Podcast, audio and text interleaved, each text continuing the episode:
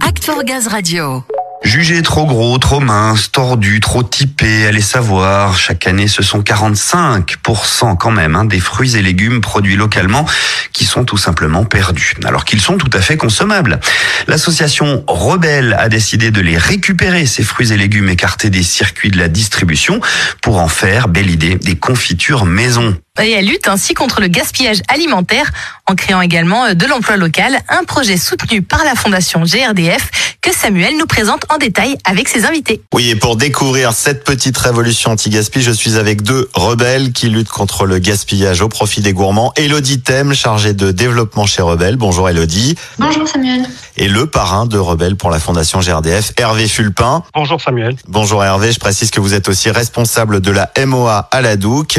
Elodie, qu'est-ce que vous pouvez nous dire déjà sur cette association? Je vous laisse nous la présenter. Oui, alors Rebelle, c'est une association qui existe depuis 2017, qui porte différentes activités. La première, c'est l'accompagnement vers l'emploi de personnes qui en sont très éloignées. Et pour ça, on a une activité de revalorisation de fruits et légumes issus du gaspillage alimentaire en confiture. Et on fait tout ça en Seine-Saint-Denis, à Aubervilliers pour le moment. On pour résumer, l'association, elle produit des confitures de qualité, ça c'est la finalité, mais avec trois objectifs derrière, lutter contre le gaspillage, sensibiliser autour de ce gaspillage et créer de l'emploi aussi. Oui, c'est exactement ça, nos trois activités. Donc la revalorisation d'un vendu, l'accompagnement vers l'emploi et la sensibilisation au gaspillage alimentaire. Et pour ça, on a une équipe de 25 personnes en ce moment. Et notre équipe est essentiellement composée de 15 personnes qui sont éloignées de l'emploi. Et c'est des personnes en fait qu'on recrute et qu'on accompagne pendant une période d'un à deux ans. Essentiellement des femmes. On a une volonté d'accompagner 80% de femmes dans notre chantier d'insertion pour les aider à définir un projet professionnel pour la suite, puisque l'idée c'est vraiment qu'elles restent chez nous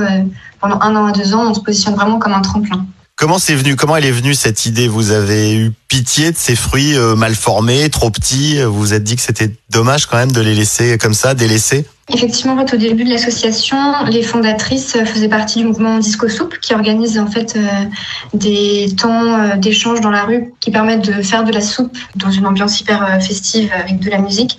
Donc, ils font de la soupe avec des invendus. Et elles se sont rendues compte qu'il y avait vraiment des quantités importantes et elles avaient la volonté en fait de créer un projet qui puisse avoir une dimension à la fois environnementale et sociale. C'est comme ça en fait qu'il est né Rebelle. Vous n'êtes pas seul, j'imagine, c'est tout un réseau vertueux. Vous avez des partenaires pour récolter ces fruits et légumes invendus? Alors, on a des partenaires commerciaux, donc ceux qui nous fournissent les invendus alimentaires. Et on a aussi un partenariat avec les Restos du Cœur et la Banque alimentaire, en fait, qui nous fournissent les fruits et légumes qui sont trop abîmés pour être distribués aux bénéficiaires. Nous, ça nous dérange pas quand ils sont un peu abîmés, puisqu'on a vraiment une activité de revalorisation. Donc, chaque partie qui peut pas être transformée en confiture, on la retire, on la met de côté et on la met au biodéchet. En fait, on a un partenariat avec un acteur du territoire qui passe toutes les semaines collecter les fruits vraiment trop abîmés pour les transformer en en, biodéchets. Ah, vous parliez de biodéchets, s'il est un partenaire qui sait quoi en faire de ces biodéchets, c'est bien GRDF. Ça nous amène tout doucement à Hervé. Mais avant de m'adresser aux parrains, j'ai une question pour les gourmands quand même. Elles sont à quoi ces confitures rebelles Qu'est-ce qu'on trouve dans la gamme? Vous avez des recettes un peu des mélanges? Originales Oui, par exemple Alors on a de tout. On a une bonne trentaine, voire une quarantaine de recettes qui changent en fonction des saisons. Par exemple, de mars à septembre, on va faire essentiellement des fraises ou des fruits rouges. Euh, toute l'année, on a de la banane. Et l'année dernière, on a eu une quantité énorme de framboises, plusieurs centaines de kilos et on a décidé d'en faire une confiture 100% framboise. Et voilà, c'était la petite exclue de 2021.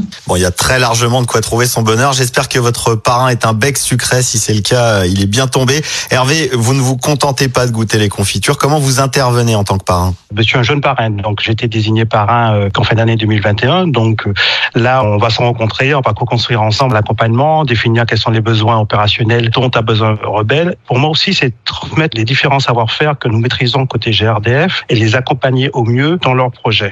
Un des grands axes aussi du rôle de parrain, c'est encourager aussi les collaborateurs et aussi l'entreprise à faire appel à l'association pour les cadeaux d'entreprise, des choses comme ça. Ça peut être intéressant. C'est un gourmand qui vous parle. Elles sont très bonnes les confitures, vraiment très très bonnes. Je le savais, Hervé, que vous n'étiez pas tombé sur cette association sans raison. On va inviter, oui, les collaborateurs à aller goûter ces confitures rebelles aussi. On peut même imaginer des petits points épicerie dans les agences, d'autant que la gamme de produits va s'étendre, Elodie.